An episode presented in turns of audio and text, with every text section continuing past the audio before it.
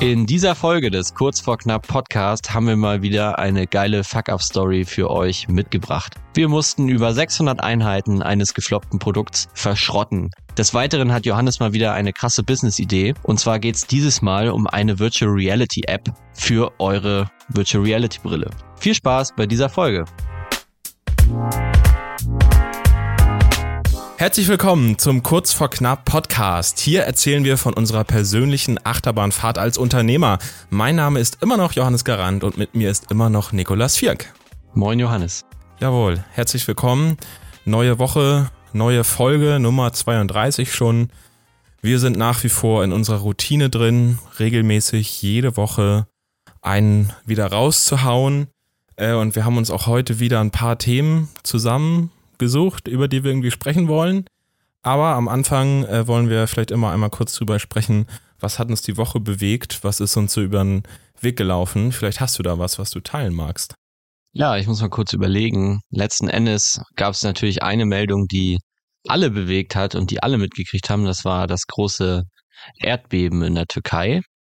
Das ist, glaube ich, relativ aktuell, beziehungsweise jetzt, wo wir schon, wo wir drüber sprechen, äh, schon nicht mehr beziehungsweise die Folge kommt ja nochmal ein paar Tage später. Mhm. Trotzdem etwas, äh, was man nochmal ansprechen könnte. Ja, ist natürlich eine absolute Katastrophe, was da passiert ist. Und tut mir natürlich auch für alle Leute leid, die da irgendwie Verwandte haben da oder eventuell sogar Verwandte da verloren haben. Die Todeszahlen sind ja in die Höhe geschossen. Und jetzt wird aber ja langsam immer mehr Kritik auch mhm. laut, ähm, da es ja in der Türkei eine sogenannte Erdbebensteuer gibt. Ja? Hast du davon schon mal gehört? Nee, noch nie. Okay, also es gab mal ein Erdbeben äh, vor ein paar Jahren, als äh, das war kurz auch bevor oder danach, ich will hier keinen Scheiß erzählen, aber ähm, äh, Erdogan hatte hier quasi eingeführt, mhm. diese Erdbebensteuer, relativ kurz nachdem er das erste Mal gewählt wurde und ist bis jetzt im Amt. Und damals ähm, ging das, ja, das ging einem da, also da, da ging ein anderes, weiteres Erdbeben voraus, was da passiert ist. Und da waren die, äh, ja, war das auch eine Riesenkatastrophe, sind auch viele Menschen in der Türkei gestorben. Und äh, da wurden dann halt äh, diese Erdbebensteuer eingeführt, mit der dann erdbebensicheres Bauen finanziert werden soll oder auch äh, sichergestellt werden soll. Weißt du in, in, etwa, wie lange ist das her? Wie viele Jahre? Boah, nee, das weiß ich jetzt nicht. Also ich habe im Kopf eine Zahl 2008, aber nagel mich nicht drauf fest. Mhm. Ich habe keine Ahnung, ob das stimmt. Das ist nur das erste, die erste Zahl, die mir dazu in den Kopf kommt. Ich habe es auch nur einmal kurz äh, in einem Bericht gesehen äh, von NTV oder so. Und da, äh, was ich aber spannend fand, war halt, dass sie diese Steuer eingeführt haben und anscheinend die Mittel nicht so verwendet wurden, wie sie verwendet werden hätten sollen, wie auch immer.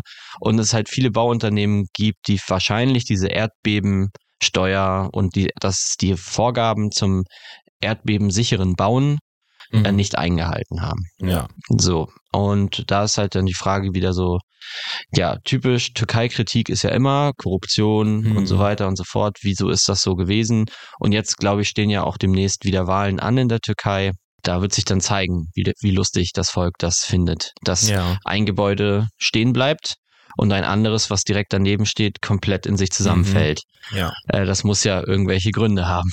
Weil das hat man auf den Satellitenbildern und auch dem, auf den Bildern in, im Fernsehen und so gesehen, dass halt tatsächlich da teilweise eine Häuserreihe steht, die Hälfte der Häuser ist eingestürzt und die andere Hälfte der Häuser sieht aus, als wäre nichts gewesen. Vielleicht ja, ein paar krass. Scheiben gebrochen oder so. Ähm, dann könnte man natürlich mal gucken, ob welche äh, Maßnahmen da ergriffen wurden bei den Häusern, die noch stehen und welche beim, mhm. beim Bau des, der anderen Häuser vielleicht verschlampt wurde. Aber das wird sich jetzt wahrscheinlich zeigen. Aber das war bestimmt eine Sache, die viele Leute beschäftigt hat in den vergangenen Tagen, Wochen. Und was uns hier. Dazu vielleicht kurz, ähm, kann ich ja mal kurz reindroppen, weil ich es schon weiß. Du hast äh, jetzt ja ganz bald Geburtstag.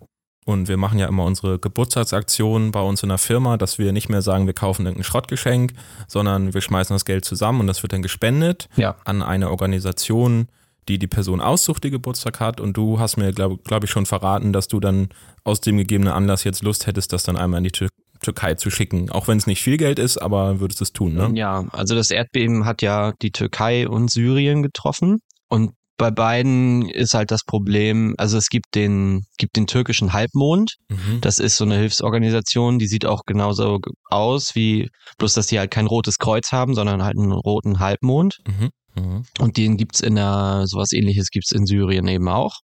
Und das sind halt Organisationen, die allerdings von der Regierung kontrolliert werden. Und dadurch gibt es halt in, ähm, in Syrien ist es noch krasser als in der Türkei, aber es gibt ja in, im, äh, in Syrien auch Teile, die selbstverwaltend sind, die der syrischen Regierung so ein bisschen so ein Dorn im Auge sind. Und es gibt auch kurdische Gebiete, sowohl in Syrien als auch in der Türkei. Und die sind natürlich von den Erdbeben auch betroffen. Die kriegen aber von den Hilfsmitteln meistens nichts ab. Mhm. Ähm, deswegen ähm, bin ich noch ein bisschen am Überlegen, an welche Organisation das jetzt genau gehen soll. Ich weiß auch nicht, wenn man jetzt ans Deutsche Rote Kreuz, die haben ja auch aufgerufen, wie dann die Mittel verteilt werden. Aber mir wäre schon wichtig, dass es dann, es sind jetzt nur ein kleiner Betrag, der da von uns kommt, aber ich will, dass der, dass von dem dann auch irgendwie theoretisch alle Leute profitieren und niemand da ausgegrenzt wird aufgrund seiner Religion, Herkunft, was auch immer. Und das ist natürlich, äh, wenn ich jetzt einfach an den türkischen Halbmond spende, nicht gegeben. Mhm. So wie ich es verstanden habe. Ähm, ja, aber genau, das habe ich vor. Ja, okay. Ja, cool. Ähm, dann können wir vielleicht äh, in der nächsten Folge, wenn wir dran denken, nochmal kurz berichten, welche Organisation es dann wirklich geworden ist. Vielleicht hast du was rausgefunden, dass die eine sich konkret irgendwie ein bisschen freier noch ist von politischen Gesinnungen. Ja, ich habe schon zwei im Kopf. Das eine wäre Ärzte ohne Grenzen, Mhm. weil die auch in den Gebieten sind. Äh, Gerade in Syrien sind die aktiv und die sind halt auch in den, die machen da halt keinen Unterschied, wo sie Ja. helfen. Die helfen einfach. Das finde ich ganz gut. Ähm, ja, deswegen wird's wahrscheinlich das oder Reporter ohne Grenzen, damit dann da auch, weil Pressefreiheit und so ist da auch nicht so gegeben und dann soll eben über das Erdbeben bitte auch richtig berichtet Mhm. werden. Ähm, so, das ist ja auch irgendwo, ist es das, äh, ist es den, den Angehörigen ja auch, ist man das den Angehörigen schuldig, dass das vernünftig aufgeklärt wird und da neutral drüber berichtet wird Ja. und sich da kein Machthaber irgendwie besonders inszenieren kann, auch wenn er eigentlich verkackt hat. Ja, safe. Gerade das mit der Erdbebensteuer finde ich einen sehr spannenden Punkt. Ich kann mir vorstellen, dass jetzt die Menschen dort selbstverständlich Besseres zu tun haben, als demonstrieren zu gehen und solche ähm, Ausdrücke ihrer, ihrer Wut darüber jetzt auszulassen. Aber das wird ja bestimmt irgendwie noch kommen, oder? Also ich an deren Stelle, wenn ich Teil dieses Volkes wäre, der, die so eine Steuer zahlt und dann aber am Ende so ein Ergebnis ist und man auf einmal rausfindet, dass man jahrelang wahrscheinlich dann eher verarscht wurde, weil das Geld nicht da angekommen ist, wofür es gedacht wurde, wäre ich ziemlich, ziemlich sauer. Erst recht, wenn man da halt Menschen verloren hat, wird Ja. da bestimmt das sicherlich irgendein Nachspiel haben. Ob die jetzt abgeschafft wird oder kann man zumindest nur, nur wünschen, dass es gut aufgeklärt wird. Ja, die Frage ist halt immer, ist es die Regierung oder waren es irgendwelche Bauunternehmer, die einfach Scheiße gebaut haben, die gesagt haben, sie bauen so und so, aber haben es dann doch nicht gemacht. Also es ist ja noch nicht 100% aufgeklärt. Und damit das 100% aufgeklärt wird, darf natürlich dann niemand irgendwie die Debatte für sich nutzen, Ja. sage ich mal. Und wenn man genau weiß, dass da demnächst wieder Wahlen anstehen, kann ich mir vorstellen, dass da bestimmte Personen vielleicht das für sich nutzen und da Krawall machen oder äh, oder so, obwohl es gar nicht restlos aufgeklärt ist, woran das jetzt genau lag. Fakt ist, dass, das, dass da irgendwer hat da auf jeden Fall verschissen, wahrscheinlich eine Gruppe von Menschen und die sollte natürlich dafür auch irgendwo zur Rechenschaft gezogen werden, beziehungsweise vielleicht auch nicht wiedergewählt werden. Aber die Türkei ist sowieso ein, Land, ähm, was sehr geprägt ist von vielen Problemen momentan, ja, mit der Inflation auch. Mhm. Dann haben die ja immer wieder ja, das Problem, wie gesagt, dass sie halt eben da äh, die Türken und die Kurden sich da irgendwie nicht abkönnen, äh, was auch irgendwie noch befeuert wird durch den, durch den, durch den Staat da. Und es ist irgendwie alles nicht so nice da gerade. Und jetzt auch noch so ein Erdbeben, weiß ich nicht. Äh, tut mir auf jeden Fall sehr leid für die Leute, die da, die da leben. Und hoffe nur, dass sie das, ähm, dass sie da wieder auf den richtigen, richtigen Pfad kommen irgendwann. Ja, eine Sache, die uns vielleicht hier die Woche so ein bisschen beschäftigt hat, ähm, ist natürlich, ich fahre ja nach, oder ich fliege nach Südafrika nächste Woche. Mhm. Und jetzt sind wir gerade dabei, ähm, so ein bisschen zu gucken, wann man denn jetzt noch einen Podcast aufnehmen kann, wann ich meine Check-up-Calls mit unserem Team habe und so. Und bislang war ich, also kam das immer so, es kam jetzt immer näher, der Termin, aber ich habe das immer noch nicht so richtig realisiert. Aber heute kam ein Paket an. Dann Ja. dieses Paket kannst du dich Aha. erinnern, das gab es letztes Jahr auch, als äh, gab es ja auch ein Paket. Da war dann dieser Countdown drin Ja. mit dem Magneten, den man sich dann ans Whiteboard oder an den Kühlschrank kleben kann, wo dann der Abflug terminiert ist. So, und dann habe ich gesehen, okay, krass, es sind nur noch fünf Tage und der Countdown zählt runter. Es ist also bald. Ja, So. so. wird real. Ja, es wird sehr real. Äh, genau. Und das wird jetzt auf jeden Fall spannend. Und dann habe ich natürlich auch den Tagesablauf gesehen. Die Aktivitäten sind wieder so geblurrt, dass man nicht Mhm. sehen kann, was man macht. Man sieht nur, dass der Zeitplan ge geblockt ist. Und nur einzelne Aktivitäten sieht man. Wir machen auf jeden Fall äh, einen Roadtrip und eine Wanderung auf, auf so einen Berg hoch. Wir machen bestimmt wieder irgendeine krasse Tour mit irgendwelchen Wüstenfahrzeugen, weil sich das da unten einfach anbietet. Ja. Äh, wir werden wahrscheinlich wieder sehr coole Restaurants besuchen und allgemein, glaube ich, da einfach wieder eine sehr, sehr geile, geile Zeit haben. Und es gibt aber auch drei, vier Spaces, sage ich mal, wo Zeit für Freizeit eingeplant ist, wo ich dann wahrscheinlich äh, arbeiten werde und mit den anderen da mal gucken, vielleicht noch auf eigene Faust ein bisschen erkunden werde. Und dann gibt's auch wieder die berühmten Masterminds Ja. und die berühmten Hot Seats und so. Und da wurde ich gefragt, welche Themen ich da interessant finde. Und da sind wir, ist uns noch nichts eingefallen.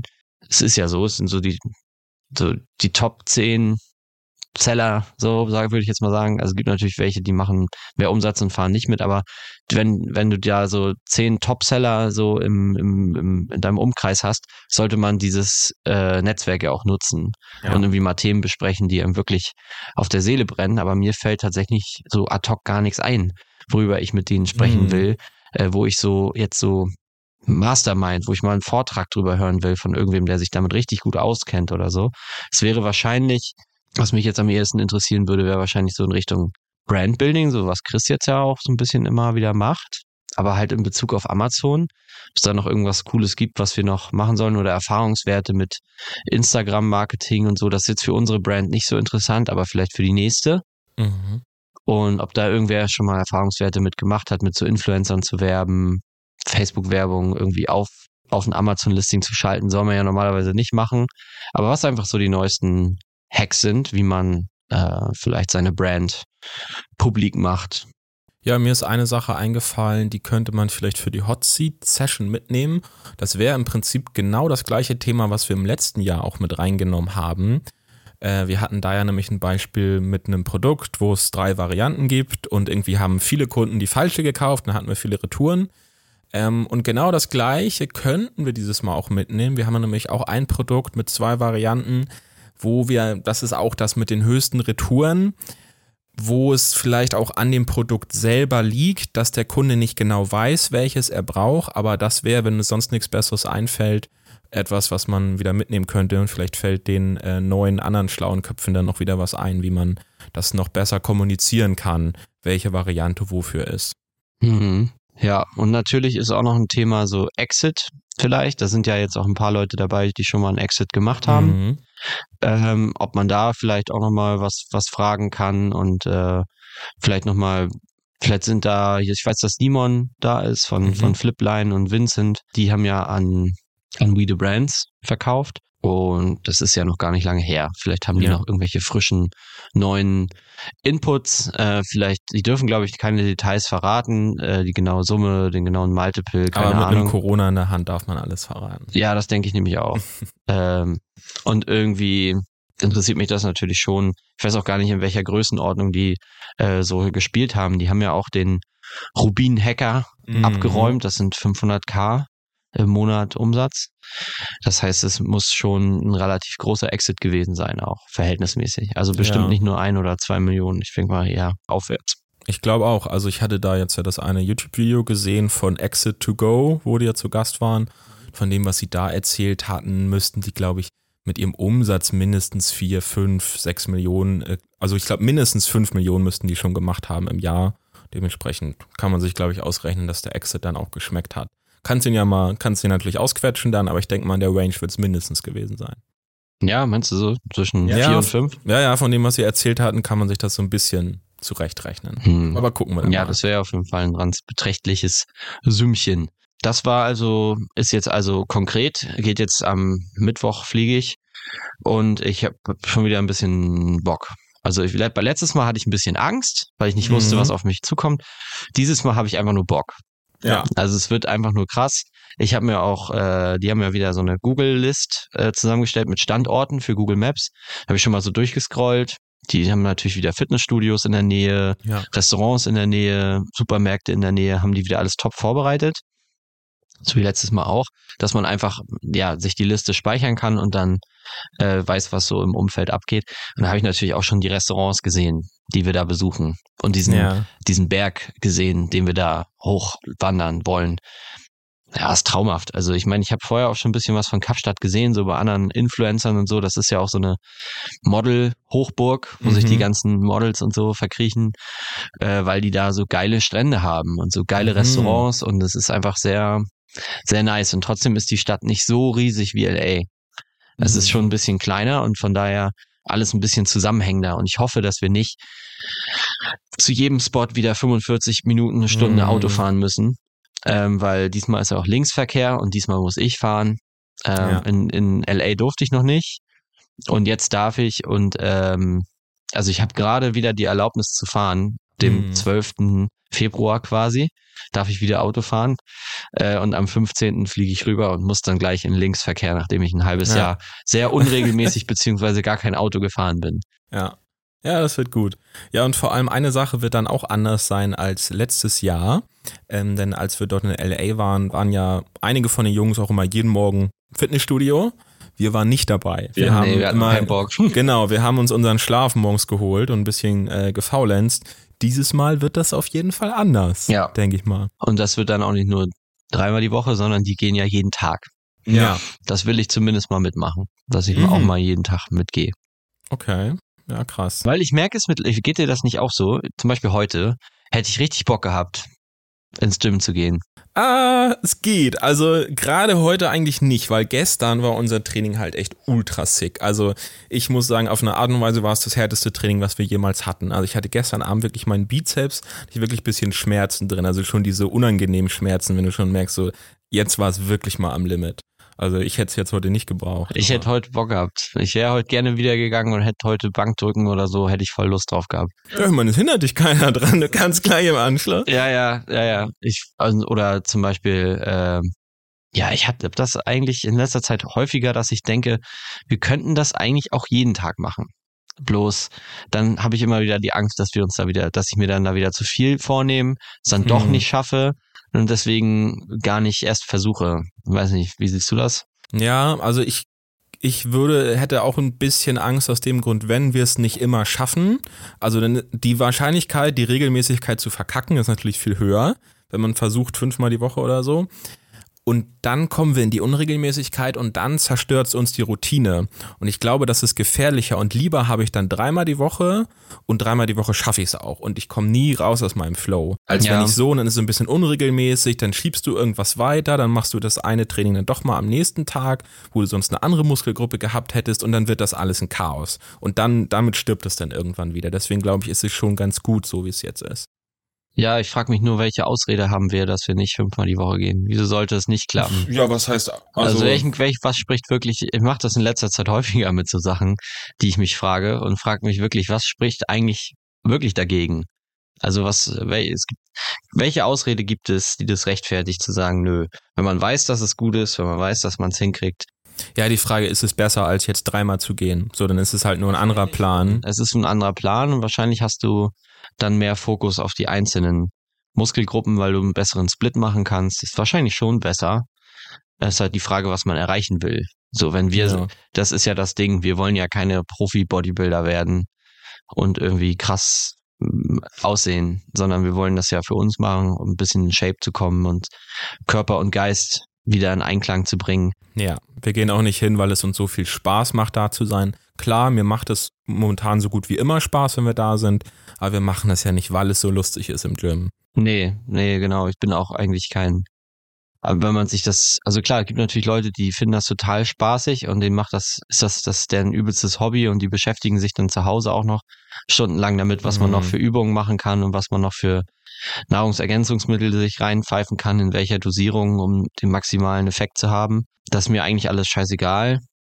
Ja. Ich will halt einfach nur da, ich bin da, um mein, wie gesagt, so ein bisschen in Form zu kommen, ein bisschen im Kopf äh, frei zu kriegen und so ein bisschen auch, ja, das kann nicht sein, dass wir auf der Arbeit die ganze Zeit Volllast bringen und unser Körper aber dahin gammelt. Hm. Äh, deswegen, ja, das muss schon stimmen. Für einen leistungsfähigen Geist brauchst du auch einen leistungsfähigen Körper, davon bin ich überzeugt.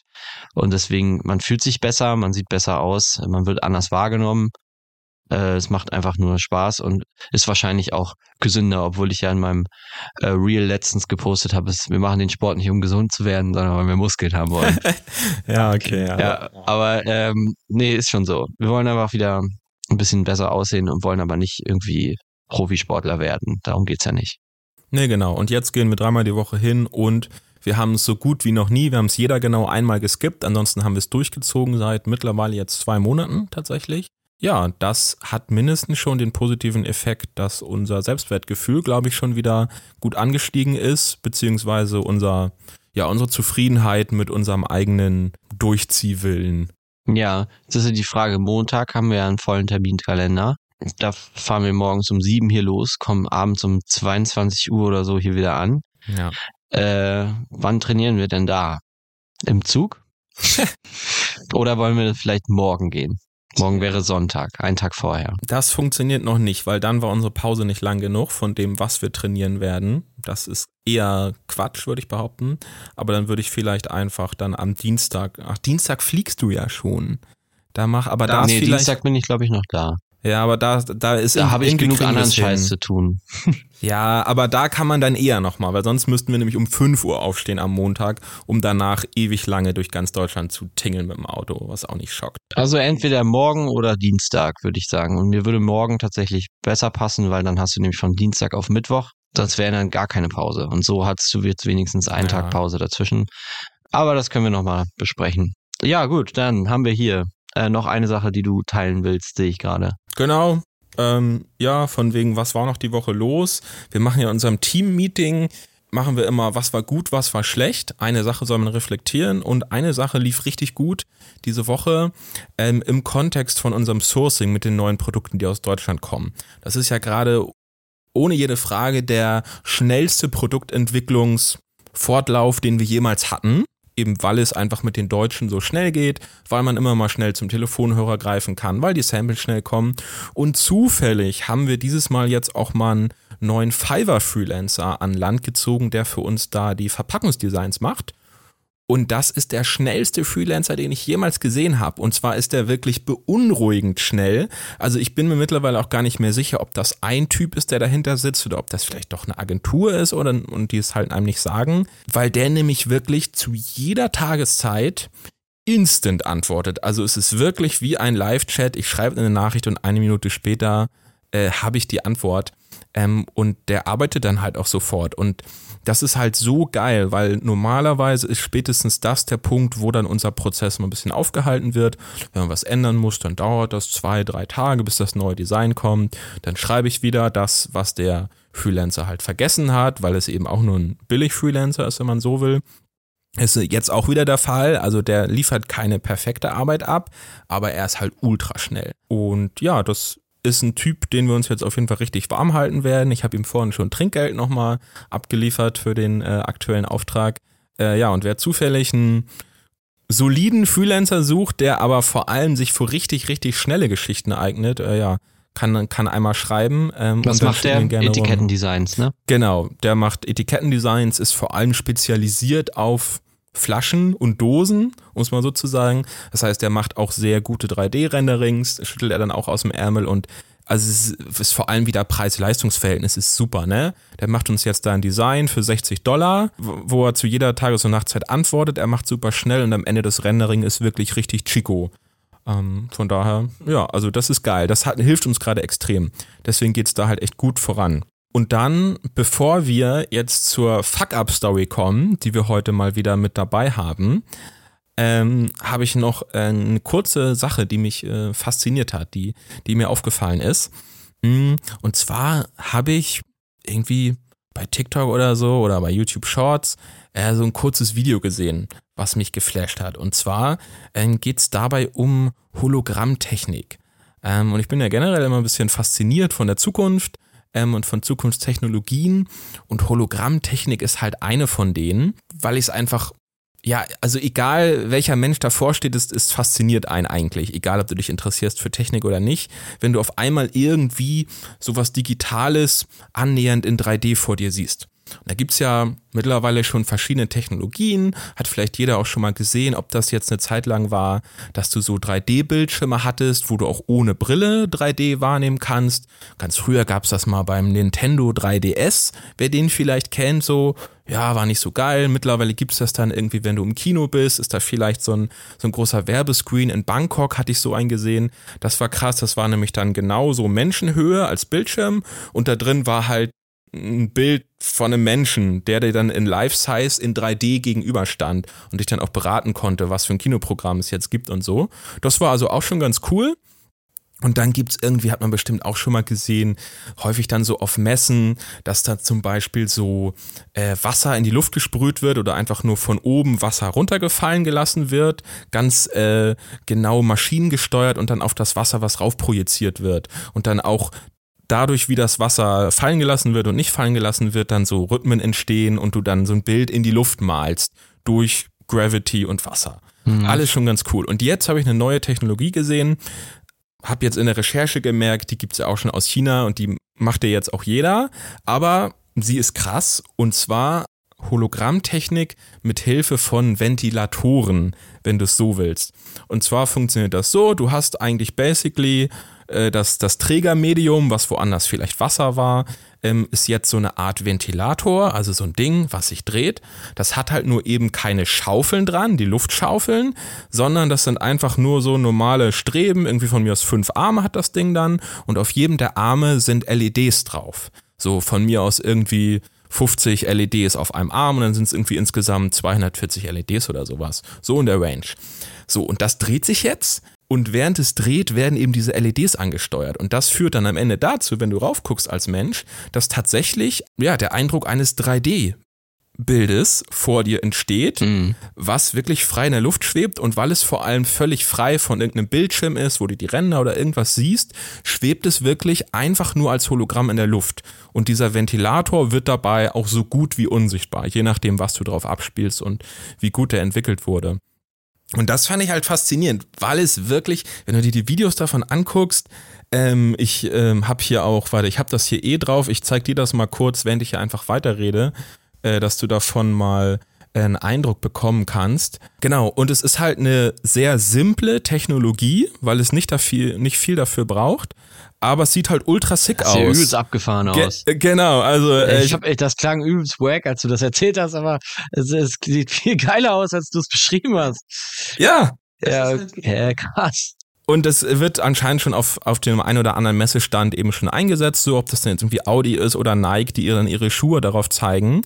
Ähm, und es ist halt cool. Es ist in Farbe, es ist hochauflösend es ist einfach nur geil und es ist halt ein simples Ding und es ist, ist da. Und sowas finde ich faszinierend und hätte auch Lust, irgendwann mal äh, das mal einzusetzen. Ob das jetzt ja, von unserer jetzigen Brand vielleicht nicht, aber irgendwann stehen wir halt vielleicht auch mal auf einer Messe oder so und da hätte ich mal richtig Bock, äh, die Leute ein bisschen zum Staunen zu bringen. Mit so einer eigentlich simplen Sache, die aber wirklich sich wie die Zukunft anfühlt, auch wenn du davor stehst. Ja, ja, ich weiß von meiner Freundin, die studiert ja Innenarchitektur, dass da viele dann auch in Richtung Messebau und so gehen nach dem Studium und das ein beliebter Arbeitsplatz für Innenarchitekten ist, die mhm. so Innenräume gestalten. Und beim Messebau kannst du ja auch richtig Kohle verdienen. Also Messestände sind halt absurd teuer, ja. wenn die gut designt sein sollen und das nicht nur so ein äh, Pappaufsteller ist, mit, mm. der irgendwie bedruckt ist oder so, sondern vielleicht auch mehrere Ebenen hat oder so. Ich war ja früher immer auf der Internorga, das ist ja so eine Gastronomiemesse, da habe ich ja früher mal meine Erstbestellung für mein Eis gemacht, ja. weil man es da noch den Messerabatt gab und der Schöller stand oder der Coca-Cola stand oder so, äh, oder der Nescafé stand oder eigentlich auch die ganze Nestle-Kacke da, das war ja, der absolute Wahnsinn, was die da aufgebaut haben, auch über mehrere Ebenen und so. Und dann weiß ich ja noch von dem Maschinenbauunternehmen, wo ich gearbeitet habe äh, in meiner Ausbildung, dass die auch sündhaft viel Geld für den Messestand ausgegeben haben damals und auch so ähm, den äh, Besuchern so 3D-Brillen gegeben haben und dann konntest mhm. du so virtuell mhm. durch so eine Maschine laufen und so. Es war abgefahren. Das lassen die sich gut bezahlen auf jeden Fall. Ja. Ähm, Fände ich auch spannend, mal so eine vielleicht kann man das irgendwie vermarkten oder so. Vielleicht ist das äh, was, was man auch noch als Geschäftsidee mit aufnehmen könnte, dass man so eine Technik vermarktet für Messen, mhm. für Kaufhäuser, für Werbeanzeigen, Werbetafeln oder so. Ja, tatsächlich, das steht auch schon auf meiner Liste, also auch schon länger, so generell dieser Gedanke, verschiedene Hologrammtechnologien, die schon existieren, zu kombinieren, um sie für den richtigen Einsatzzweck hinzustellen und die Leute ein bisschen zum Staunen zu bringen, weil den meisten Leuten begegnet sowas nicht, obwohl es das schon gibt. Ja, es müsste auch zum Beispiel bei Konzerten, Veranstaltungen, mhm. da wird das bestimmt auch schon eingesetzt, kann ich ja. mir vorstellen. Und da ist es natürlich ein Riesending, wenn man das so voll groß über so einer Bühne hat und dann den Hintergrund zum Leben erweckt und nicht nur irgendwo ein Banner, wo das Bandlogo drauf ja. ist. Das gibt's ja, ist eigentlich bei 90 Prozent aller, aller größeren Bands ist das bestimmt nicht mehr so. Die haben alle eine Live-Show, wo hinten irgendwas passiert auf LED-Monitoren. Aber 3D ist da halt gar nichts. Vielleicht mhm. könnte man, wäre das dann einfach der nächste Step, dass man eine LED-Wand aus diesen Ventilatorbildschirmen da baut. Ja. Das wäre schon wild für Veranstaltungstechnik und so. Ja, mal gucken. Also falls wir jemals irgendein Live-Event machen, äh, können sich die Leute schon drauf freuen. Ja, hier Dings, AMD Hacking Live äh, 3.0, da brauchen wir eine LED-Wand. Ja, das äh, funktioniert auch perfekt dann für deren ganzes Corporate Design, dieses ganze digitale, hackermäßige, ja. irgendwelche Daten fliegen durch die Luft, alles ist blau und. Ja, ja. alright. Ja, wir gucken mal. Machen wir so. Für alle Online-Händler habe ich jetzt nochmal eine phänomenale Empfehlung. Ihr alle kennt es, wenn ihr regelmäßig international Waren importiert und versendet, dann kostet es euch doch einiges an Zeit, regelmäßig bei den Logistikern Angebote einzuholen. Dann schreibt ihr ein paar E-Mails hin und her, bis ihr dann irgendwann euer Angebot habt für den Import.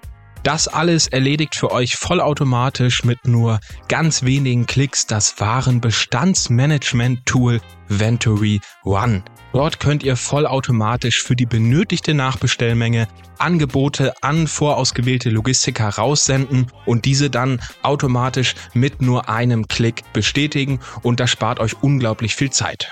Mega geil ist natürlich auch die Funktion für alle Amazon-Händler, dass ihr eure Einsendepläne automatisch mit Venturi One erstellen lassen könnt, ohne dass ihr extra im Seller Central von Hand alles ausfüllen müsst, sondern ihr bekommt die Labels fertig zum Drucken direkt in Venturi One erstellt. Wir benutzen das Tool seit langer Zeit und werden unser Abo auch niemals kündigen. Von daher wirklich von Herzen eine Empfehlung von mir. Und als Zuhörer vom Kurz vor Knapp Podcast bekommt ihr sogar die kostenlose Probezeit doppelt so lange wie alle anderen, wenn ihr jetzt einmal unseren schönen Affiliate-Link in den Show Notes benutzt. Und wir kriegen eine kleine Provision. Also seid so nett, unterstützt uns damit. Falls ihr Venturi One noch nicht benutzt, ist es eine absolute Pflicht. Zieht euch alle Optionen rein unter venturi.one und zum Buchen benutzt bitte unseren Affiliate-Link. Vielen Dank und jetzt geht's weiter mit dem Podcast. Gut, also so viel dazu. Ähm, das war der Ausblick aus der Zukunft. Und jetzt äh, wollen wir dann mal kurz äh, eine kleine Fuck-Up-Story einbringen, die uns tatsächlich doch wieder unterlaufen ist. Ja, wir haben wieder eine klassische Fuck-Up-Story mitgebracht. Wir haben ein Produkt gesourced als Variante eines bestehenden Produkts, beziehungsweise sind eigentlich mit, direkt mit beiden Varianten mhm. an den Start mhm. gegangen. Aber eine Variante war so, okay, ja, gut. Äh, also ich kann es ja kurz mal sagen, das waren zwei verschiedene Taschen und die eine war aus Neopren und die andere aus Leder. Und die Konkurrenz hat auch eine Neoprentasche, manche haben eine Ledertasche verkauft und bla und Keks. Und bei der Konkurrenz lief die Ledertasche richtig gut und die Neoprentasche eigentlich nicht so gut.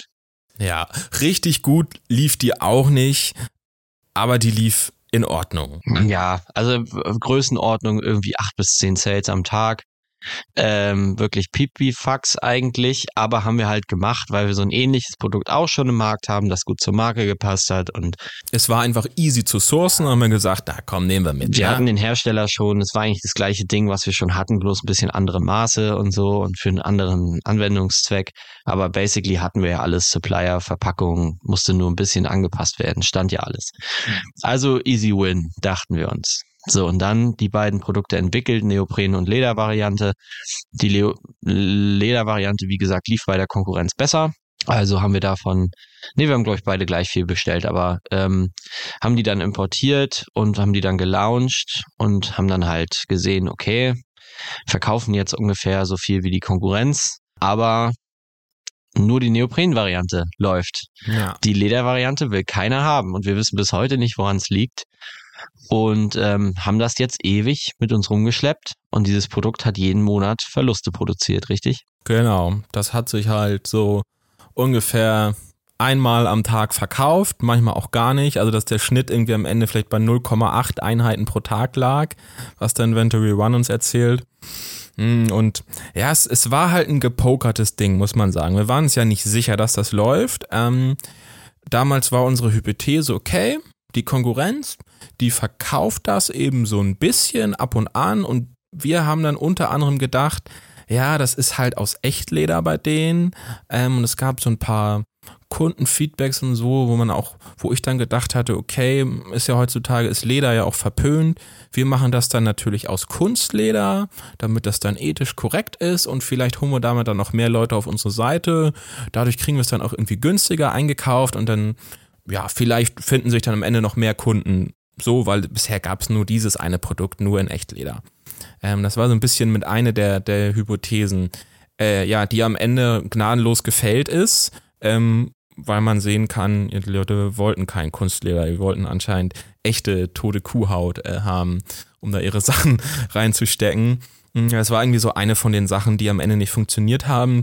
Es war einfach mal, der Fail ist, es ist halt wirklich einfach mal wieder ein Produkt, wo es so gut wie keine Nachfrage gibt. Es ist nicht so, dass es ganz viele andere Konkurrenten gibt und die verkaufen und wir kriegen nichts ab, weil wir so arme Würste sind, sondern es will einfach niemand haben, die Scheiße. Das mussten wir dann auch schmerzlich feststellen. Boah, ich hab so Muskelkater in den Schultern. Das mussten wir dann auch äh, schmerzlich feststellen, als wir dann gemerkt haben, okay, auf Amazon läuft es nicht. Dann lass es doch irgendwie verscherbeln. Äh, Großhändler, Ebay Großhändler oder so. Haben dann irgendwie ganz viele Restposten, Aufkäufer angeschrieben, 12, 13 an der Zahl. Keiner wollte es kaufen. Also wir hatten noch irgendwie 600 Stück oder so. Keiner wollte es kaufen. Und das Lustige ist, man muss ja auch erstmal verstehen, was Verlust bedeutet. Also wenn ein Sellerboard ein Verlust steht, wir hatten schon alles ausgesch ausgeschaltet, eigentlich so gut wie Mhm. Werbung und so. Es war alles auf minimal runtergefahren dann.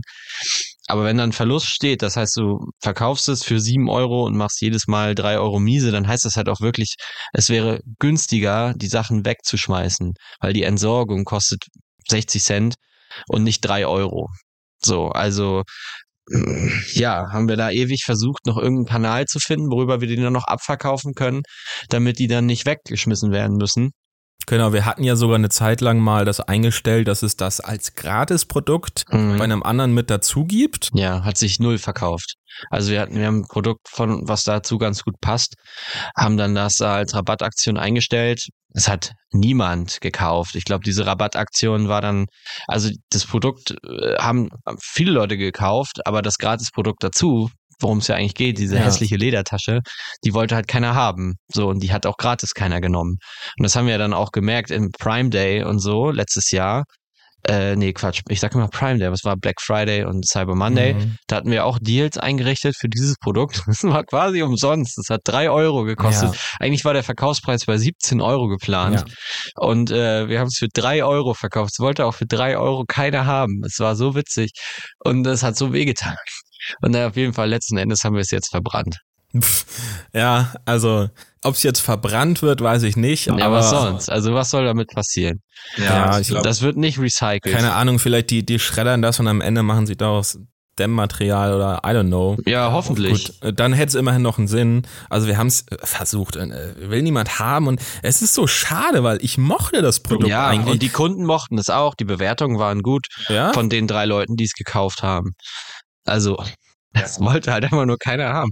Und dann war auch noch die Frage, ja, können wir das nicht umbranden? Kann man das nicht irgendwie als Portemonnaie nehmen? Oder als kleine Tasche in der Frauenhandtasche kam dann von unseren äh, Female-Team-Membern die Idee, oh, ich nutze ich, weil die kriegen ja auch immer alle unsere Produkte einmal zugeschickt, Mhm. damit die wissen, was abgeht.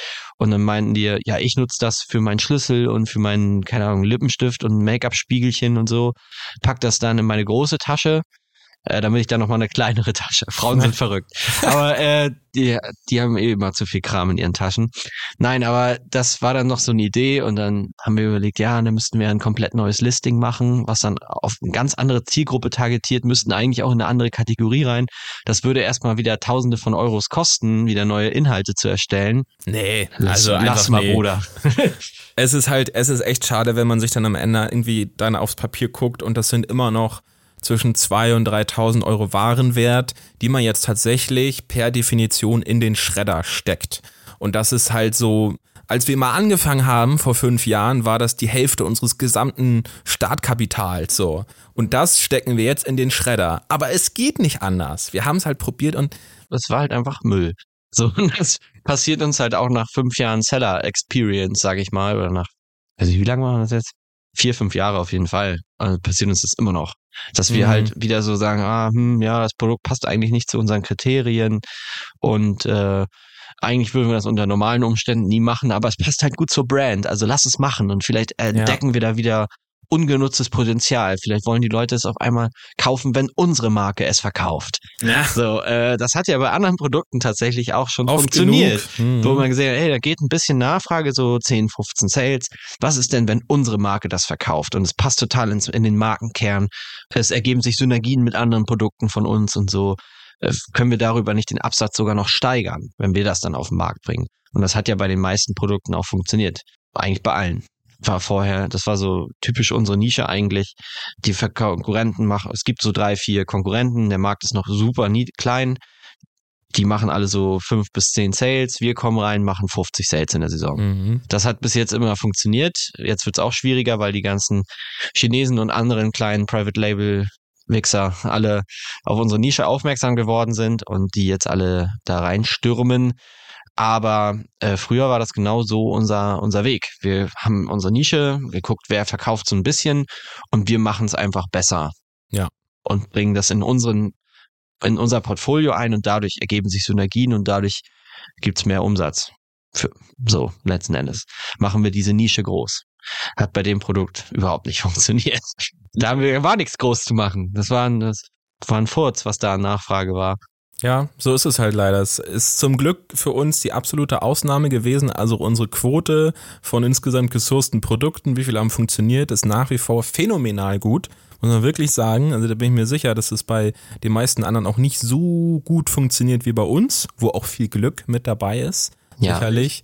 Ähm, und so merkt man halt wieder, wenn man halt mal doch ins Klo greift im Handelsbusiness, ist die Kohle auch schnell mal vernichtet. So, das ist einfach so. Wir haben uns ja auch jetzt in letzter Zeit viel mit Produktrecherche und so beschäftigt in Bezug auf, ja, wir wollen jetzt hier die Pipeline für 2023 noch vollknallen. Wir sind ins Jahr gestartet mit drei Produktideen.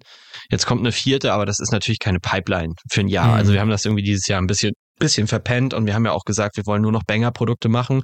Die sind natürlich deutlich schwieriger zu finden als irgendwelche Produkte, die so, keine Ahnung, fünf bis zehn K im Monat machen. So, wir wollen jetzt ja nur noch krasse Produkte, die vielleicht 50 oder 100k im Monat machen, vielleicht, keine Ahnung, oder 40.000 oder was weiß ich. Also irgendwie nur noch große, große Stücken vom Gesamtkuchen.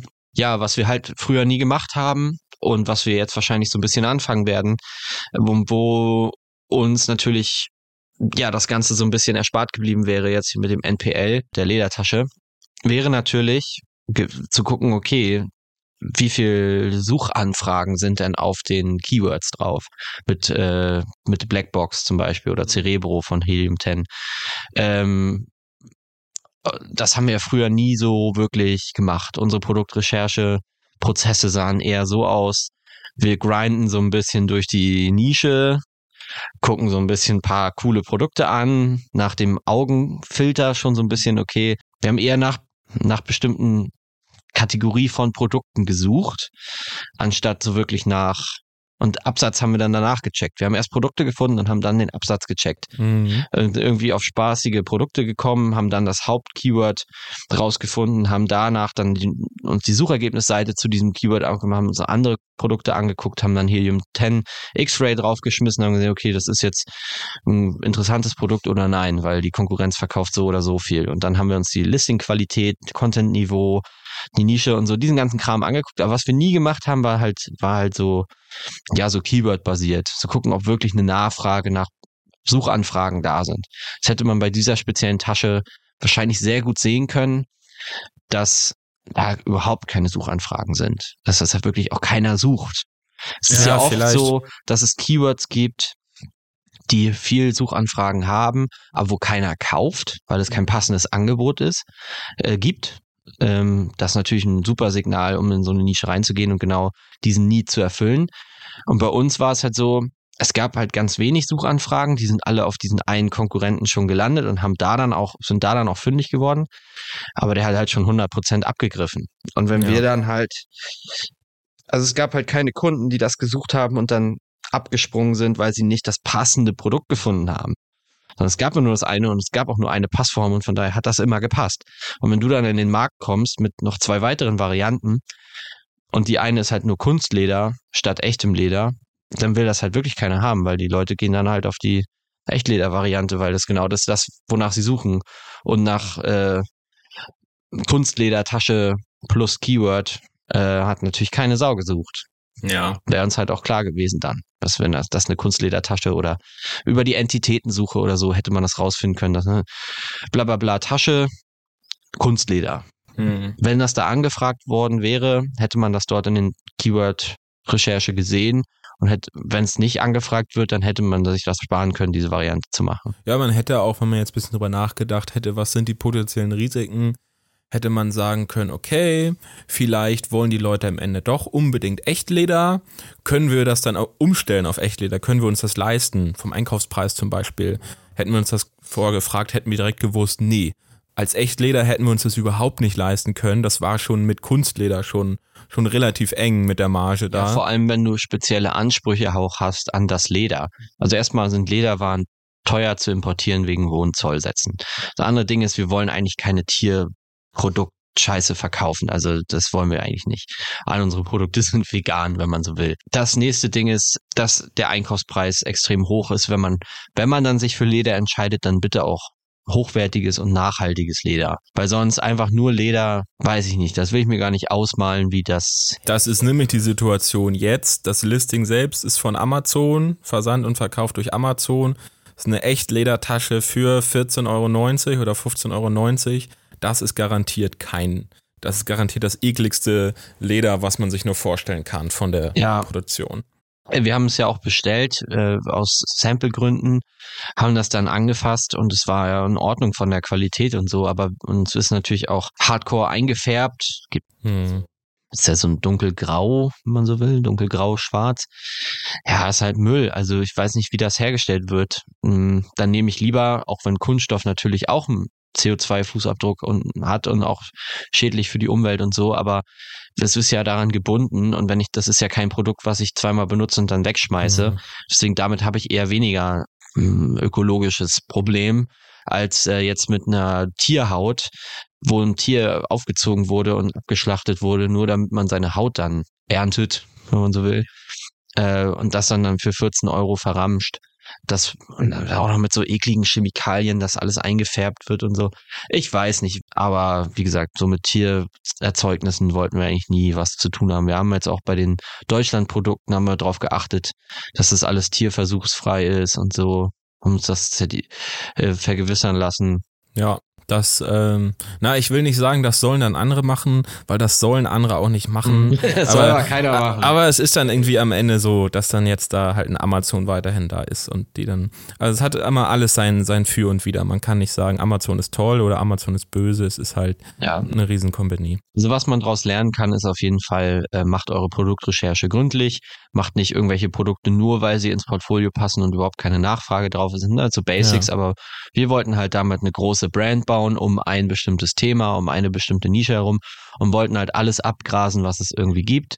Jetzt ist ja alles abgegrast aus meiner Sicht und wir strecken unsere Fühler jetzt weiter, erweitern unser Portfolio in andere Nischen. Aber das haben wir vorher nicht für möglich gehalten, dass wir den Schritt mal gehen, sondern wir wollten erst alle Produkte abdecken. Es gibt viele Produkte noch, die wir gar nicht machen, weil wir diesen Fehler nicht nochmal machen wollen, weil da zu wenig Nachfrage ist und wir nicht wieder so dolle pokern wollen, dass wir jetzt unbedingt diejenigen sind, die diese Nachfrage erzeugen können.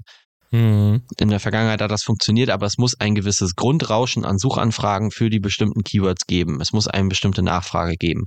Und das ist bei dem Produkt nicht gegeben gewesen und das wäre uns aufgefallen, hätten wir genauer uns die Keywords angeguckt und, die, und das Suchvolumen. Es gibt viele Produkte, wo viel Suchvolumen da ist, wo es wenig Konkurrenten gibt, wo man gerne einsteigen kann. Hier gab es wenig Konkurrenten und ganz mhm. wenig Suchvolumen und das hätte bei uns auch schon die Alarmglocken läuten lassen können. Hat's nicht, weil wir wie gesagt, einfach nur unser Portfolio und unsere Marke im Blick hatten. Wir wollten der Gesamtanbieter werden in unserer mhm. Nische. Hat nicht geklappt, machen wir auch nicht wieder. Wir haben jetzt ganz andere Kriterien und an die halten wir uns auch. Richtig, wir haben jetzt die andere Strategie. Es gäbe sicherlich noch genug Produkte auch in unserer Nische, die sich zehnmal am Tag verkaufen, mit denen man auch ein, zwei, 3.000 Euro Deckungsbeitrag machen kann im Monat. Aber das ist halt für die, mindestens für dieses Jahr nicht mehr das, womit wir unsere Zeit verbringen ja, wollen. Da gibt es ganz viele so low-hanging fruits, die man so einsammeln könnte, wenn man wir ist, weil wir haben die Supplier, die man braucht. Wir haben ja, die, ist ja alles da. Und wenn man jetzt zum Beispiel ein neuer Seller ist, so ein jemand, der gerade anfängt mit niedrigem Startkapital, sind manche Produkte vielleicht schon raus, weil die Molding und so erfordern. Und dann willst du natürlich auch kein Produkt machen, was vielleicht nur irgendwas zwischen 500 und 1500 Euro Deckungsbeitrag macht. Dein erstes Produkt muss schon knallen, damit die Maschine ins Rollen kommt. Aber für uns wäre das zum Beispiel möglich, weil wir sagen, das nehmen wir noch mit. Wir haben ja die Prozesse, wir haben ja noch dies und wir haben ja noch das. Wir können ja das können wir easy integrieren bei uns. Aber es ist ja nicht mehr das, was wir wollen. Nee, richtig, weil irgendwann sind die Mitarbeiter auch am Limit mit ihrer Zeit. Ja, und die sollen dafür, wofür sie arbeiten, das muss halt effizient sein. Ja. Der maximale Output. Und es dauert genauso lange, ein Listing zu erstellen, was 10k Deckungsbeitrag macht, wie eins, was nur 1000 Euro Deckungsbeitrag macht. Der Aufwand ist der gleiche. Einmal initiativ, wenn man es richtig machen will. Ja. Und das machen wir dieses Jahr, hoffentlich. Ja, hoffentlich. Nur noch 100k Listings, nein, Spaß, aber wir gucken mal, dass wir da nur noch Banger ins Portfolio kriegen. Wir arbeiten dran. Ja, und dann ähm, haben wir ganz klassisch, um das jetzt mal abzuschließen, haben wir ganz klassisch mal wieder eine wilde Geschäftsidee von Johannes. Genau, ich kam jetzt wieder drauf, weil du das erzählt hattest, dass dich beim Hackers-Event ein paar Leute gefragt hatten, wer bist du denn, der mit dem Eis oder der mit den verrückten Ideen? Dann dachte ich, okay, zücke ich die Liste mal wieder und drop noch mal eine. Da sind mittlerweile auch echt schon wieder viele neue Sachen drauf, über die es sich vielleicht gar nicht lohnt, hier jetzt zu sprechen, über die wir dann nur mal so sprechen. Da sind ja auch ein paar echte Ideen, die wir vielleicht wirklich machen. Ja, ich kann mich noch ganz genau erinnern, auf dem, auf der Fahrt zum Event hin hatten wir ja acht, neun Stunden Zeit im Auto. Und dann haben wir doch unsere Listen rausgeholt. Oh ja. Geschäftsidee-Listen. Und das war so witzig, weil meine Ideen waren, keine Ahnung, ich hatte so sechs oder so und die waren auch alle relativ konkret. Alle auch Ideen, wo man, wo man sagen würde, ja, die würde ich mir auch zutrauen, dass ich mhm. das auch mache, weil ich da auch Bock drauf habe. Und bei Johannes Ideen war wieder so Hälfte, Hälfte. Die Hälfte war so, okay, ja, kann man, könnte man vielleicht wirklich starten, könnte man vielleicht wirklich angehen. Und die andere Hälfte war so, ja, das ist eher so was für ein Podcast.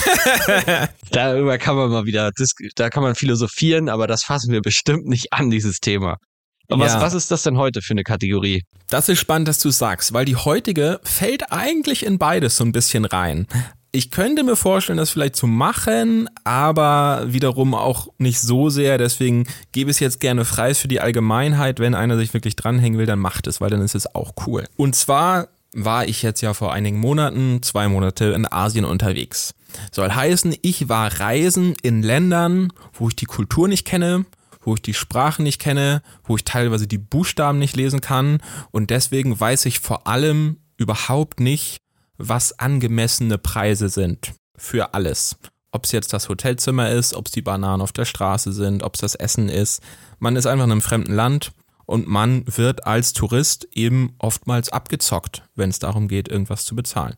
Gerade in einigen Ländern von Asien ist es dann vielleicht so, weil die Menschen dort selbst in Not sind, die Locals, dass sie halt den Touris irgendwie das Geld aus der Tasche leiern, indem sie ihnen überhöhte Preise nennen. Ist mir auch ganz am Anfang auf, auf Bali ähm, passiert, Taxifahrt, so, das war ein völlig abstruser Preis, der war ungefähr, ich glaube, mindestens zehnmal so hoch wie der Preis, den ich dann später da mit der, mit der App gebucht habe, mit Grab und so. Ja, was kann man jetzt tun, damit das äh, nicht mehr passiert? Meine ursprüngliche Idee war, bauen wir doch einfach eine App Die lädst du dir aufs Handy und basically ist das eine Übersicht von Preisen. Preisen von allen Gütern für alle möglichen Länder. Und dann weiß ich, okay, ich bin jetzt in Thailand, wähle ich das aus, habe ich ein Suchfeld und dann stehe ich irgendwo am Stand und weiß jetzt, ich will Bananen kaufen, dann zücke ich schnell die App, tippe Bananen ein und kriege dann eine Range, was ungefähr ein fairer, normaler Preis ist für Bananen. So, und habe dann eine Basis, wie ich mich auch mit demjenigen unterhalten kann und auch fair verhandeln kann, dass ich einen halbwegs normalen Preis kriege. Kann ja sein, dass ich mehr bezahle als ein Local, ist in Ordnung, aber halt nicht was abstrus höheres. So, und das wäre doch eine feine Sache, so eine App, wo du einfach immer schnell alles nachgucken kannst. Mhm. Und dann irgendwann, dann weißt du es ja auch und dann kannst du dich reingewöhnen, weil sonst kriegst du halt nie wirklich die echten Preise, solange du nicht einen Local hast, den du kennst und dem du vertraust. Und jetzt sind wir aber noch mal einen Schritt weiter. Jetzt wird ja Virtual Reality, Augmented Reality, Mixed Reality das alles kommt jetzt immer weiter. Es gibt immer mehr Brillen, immer mehr Technologie, das zu machen. Es dauert hoffentlich nicht mehr lange. Vermutlich dieses Jahr wird Apple dann seine Brille auch rausbringen, was auch immer das dann für eine Brille ist. Ähm, und wie wäre es dann jetzt, wenn wir die App direkt dafür bauen, direkt als Mixed Reality, dass du halt immer, wenn du unterwegs bist, direkt ein Overlay eingeblendet bekommst, was der Preis von irgendwas ist. Das heißt mit Bilderkennung, ich erkenne, der erkennt die Bananen und sagt mir den Preis. Oh, Soweit habe ich gar nicht gedacht, aber das ist dann absolut natürlich auch möglich. Das ist dann ja heutzutage gar kein Problem mehr. Auch ja, gar kein Problem nicht, aber es, also ja, es ist schon genau. immer noch ein technisches Meisterwerk, Bilderkennung für alles Mögliche dann auch umzuwandeln und dann, mhm. also das ist nicht so easy. Äh, auch wenn es da jetzt schon super Software gibt, aber das ist jedes Mal wieder krank, äh, wenn es dann funktioniert. Genau, ja, aber es ist grundsätzlich es eben ist da. Möglich, ja, und dann könnte es eben so simpel sein, dass du zum einen dir einfach sagst, okay, ich will jetzt Bananen kaufen, was kosten die? Und dann äh, lässt du es dir halt einblenden. Oder auch, dass es direkt, wenn du Preisschilder siehst im realen Leben, die direkt überschrieben werden. So wie ich jetzt ja auch mein, auf meinem Handy die Google Translator App zücken kann und dann im Live-View der übersetzte Text draufgetrackt wird hm. auf das, was ich mit der Kamera scanne. Genau das gleiche könnte man dann auch so machen. Ähm, ja, und das ist basically die Idee. Es, es ist halt ein riesiger Markt, weil super viele Menschen jedes Jahr traveln an andere Länder, andere Orte äh, und jeder potenziell dieses Problem hat. Und eine simple App dafür, bin ich mir sicher, wenn du jetzt anfängst, die zu entwickeln, in einem Dreivierteljahr kommt Facebook um die Ecke und kauft sie dir ab. Also kannst du eigentlich drauf, drauf pokern. So. Ja, Facebook oder Google ist eher so, das ist eher so ein typisches Google-Ding, finde ich. Ähm, so Preisvergleich und so. Und klar, es wäre halt quasi ein Idealo für die Streets. Mhm. So, Idealo ist ja so eine Plattform oder günstiger.de oder keine Ahnung, diese ganzen Vergleichsportale, auch Check24 und so, halt aber dann nicht für Versicherungen oder für Urlaube, sondern halt für äh, Lebensmittel und Güter des täglichen Bedarfs. Ja. Ja, müsste man halt nur gucken, wo kriegt man die Daten her. Würde man wahrscheinlich dann auch bei uns gibt's ja Rewe online, Lidl online, die haben ihre Kataloge online und so, da kann man bestimmt Daten sammeln. Auf jeden, das gibt's ja in den Ländern auch. Und also. da müsste man gucken, wo man die herkriegt, die Daten. Ja. Ja gut, und klar, wird ein Händler wahrscheinlich nicht die gleichen Preise wie ein Supermarkt anbieten, aber dass du zumindest so eine Range hast, und warum nicht? Genau, Jetzt ist halt die Frage, wie monetarisiert man das? Ist das dann so wie bei Google, dass man so wie Google Shopping, dass du halt die Bananen kaufen kannst dann in dem Laden aber dir die, äh, die App auch sagt, ey, du kannst die jetzt sponsort bei Rewe, kannst halt auch für Rewe für einen halben Preis kaufen. Ja, ich dass das halt so eine gesponserte Anzeige ist, dass du dir halt jetzt überlegen kannst, okay, ich will jetzt die Cola, ich bin jetzt ein Easy Buyer, also ich bin jetzt einer, der die Cola einfach mitnimmt, weil sie verfügbar ist, aber die die, die Reality-Brille, Virtual Reality-Brille sagt dir eben auch, hm, bei Rewe kriegst du sie aber für 50 Cent weniger. Und das wäre dann ja. so eine gesponserte Anzeige. Mhm. Und dafür bezahlt Rewe Geld. Und dann wäre das auch die Art, wie man das monetarisieren könnte, oder? Das wäre bestimmt eine Art. Ich glaube, es gibt ja heutzutage immer mehr Arten, wie man was monetarisieren kann. Ob es dann vielleicht eine Werbeeinblendung ist. Ja, das wird genau. eh nochmal. Das, das eine Werbeeinblendung, wenn ich mit der, wenn ich mit der Brille durch die Gegend gehe und auf einmal sehe ich Werbung. Ja, ja, das ja gar keinen Bock drauf. Das wird ein interessantes Thema, ob die Menschen da noch oder welche, wie viele Menschen Bock drauf haben oder was man denen geben muss als Gegenleistung, damit sie bereit sind, sich tatsächlich Werbung direkt in ihr Auge reinbrennen zu lassen. Du kannst ja nicht mal weggucken. Das ist ja, es sei denn, du nimmst die Brille ab. Aber ich nehme ja nicht jedes Mal die Brille ab, nur weil ich irgendwie mal 30 Sekunden Werbung skippen will.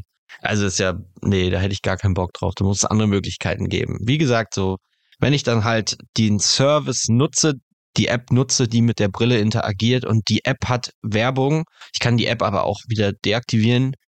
So, dann ist es okay. Aber ich will ja nicht im täglichen Betrieb mit meiner Brille einfach nur immer mal so alle fünf Minuten mal so Werbung eingeblendet kriegen. Nee, ach, auch auf keinen Fall. Also vielleicht ist am Ende auch, du bezahlst dann die App einmal oder du holst dir ein Abo.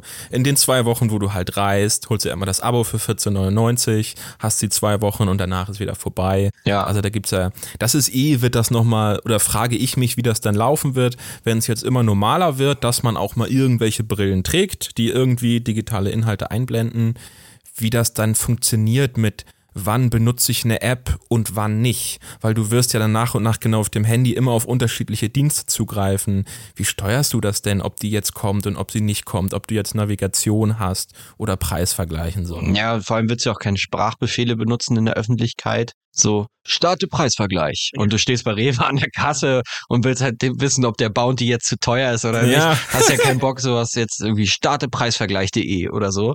Sondern du willst ja, dass das vielleicht so automatisch passiert. Auf der anderen Mhm. Seite willst du natürlich nicht, wenn du mit dem Ding durch die Gegend läufst, andauernd Vergleichspreise eingeblendet kriegen, sodass die immer, dass es so eine Hintergrund-App ist, die immer läuft. Das wäre ja auch dumm. Ah ja, wird spannend. Wahrscheinlich brauchst du dann trotzdem wieder irgendein Device, wo du das einmal aktivierst. Oder es geht irgendwann über Gedankensteuerung, keine Ahnung. Ja, da denke ich auch schon viel drüber nach tatsächlich, weil irgendwann wird das ja mal der Punkt sein, dass du immer mehr mit deinen Gedanken die Dinge auch steuerst, wie das dann am Ende trainiert wird, dass ah, allein dafür will ich ein alter Mann werden, um das mitzubekommen, Ja. wie das am Ende äh, gemacht wird, dass man irgendwie, also gut, das ist nochmal, da machen wir nochmal eine extra Ja. Folge zu. Auf jeden.